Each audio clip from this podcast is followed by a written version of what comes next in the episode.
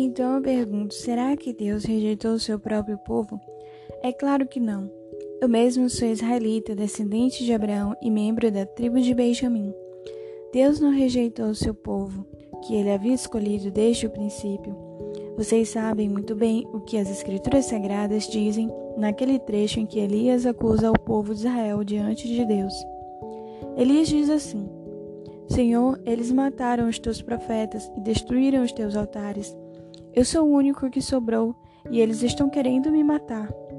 O que foi que Deus disse a ele?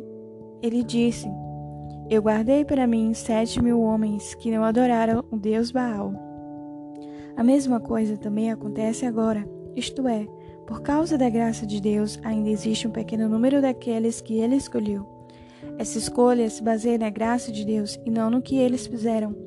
Porque se a escolha de Deus se baseasse no que as pessoas fazem, então a sua graça não seria a verdadeira graça. Isso quer dizer que não foi o povo de Israel que encontrou o que estava procurando que encontrou foi apenas um pequeno grupo que Deus escolheu. Os outros não quiseram ouvir o chamado de Deus, como diz as Escrituras Sagradas. Deus endureceu o coração e a mente deles, deu-lhes olhos que não podem ver e ouvidos que não podem ouvir até o dia de hoje. E Davi disse: Que nas suas festas eles sejam apanhados e enganados, que eles caiam e sejam castigados. Ó Deus, faze com que eles fiquem cegos e que fiquem sempre curvados debaixo do peso das suas dificuldades. Agora eu pergunto: quantos judeus tropeçaram? Será que eles caíram para nunca mais se levantarem? É claro que não. Mas porque eles pecaram, a salvação veio para os não-judeus, para fazer com que os judeus ficassem com ciúmes deles. O pecado dos judeus trouxe grandes bênçãos para o mundo e a sua pobreza espiritual trouxe ricas bênçãos para os não-judeus. Então, quando se completar o número de judeus que voltarão para Deus, as bênçãos serão muito maiores ainda. Agora estou falando a vocês que não são judeus. Enquanto eu for o apóstolo dos não-judeus, terei orgulho do meu trabalho. Talvez eu possa fazer com que os que são da minha própria raça fiquem com ciúmes, e assim seja possível salvar alguns deles.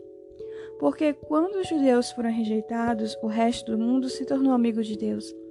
O que acontecerá então quando eles forem aceitos? Que estiverem mortos receberão a vida. Pois se o primeiro pão assado depois da colheita é dedicado a Deus, isso quer dizer que todos os outros pães também são dedicados a Ele. E se as raízes de uma árvore forem oferecidas a Deus, os galhos também são dele. Alguns galhos da oliveira cultivada foram quebrados, e um galho de oliveira brava foi enxertado nela. Pois vocês, os não-judeus, são como aquelas oliveiras bravas, e agora tomam parte na força e na riqueza espiritual dos judeus. Portanto, vocês não devem desprezar os galhos que foram quebrados. Como é que vocês podem estar orgulhosos? Vocês são somente galhos, não são vocês que sustentam a raiz. É a raiz que sustenta vocês. Porém, vocês dirão: sim, mas os galhos foram quebrados a fim de darem lugar para nós.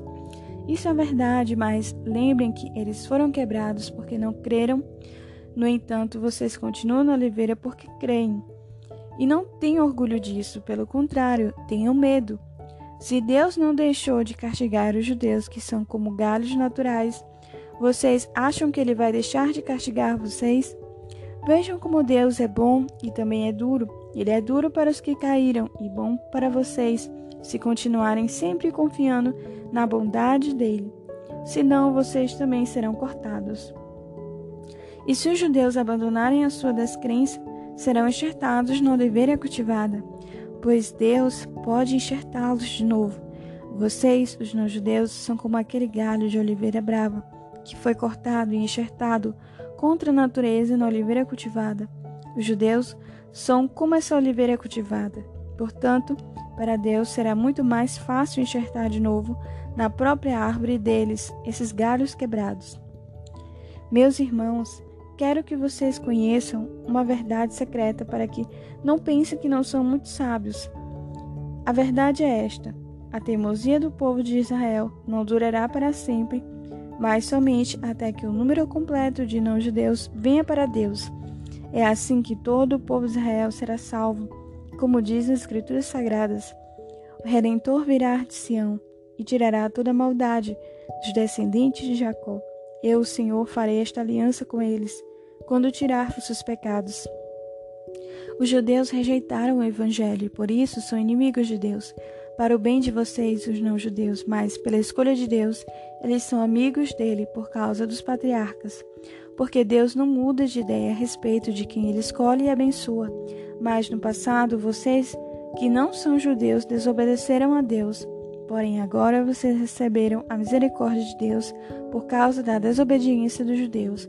Assim, por causa da misericórdia que vocês receberam, os judeus agora desobedecem a Deus, para que eles também possam receber agora a misericórdia dele. Pois Deus fez com que todos se tornassem prisioneiros da desobediência, a fim de mostrar misericórdia a todos. Como são grandes as riquezas de Deus, como são profundos o seu conhecimento e a sua sabedoria.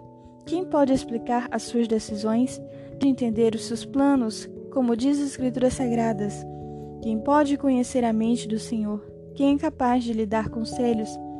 Quem já deu alguma coisa a Deus para receber dele algum pagamento? Pois todas as coisas foram criadas por ele, e tudo existe por meio dele e para ele. Glória a Deus para sempre. Amém.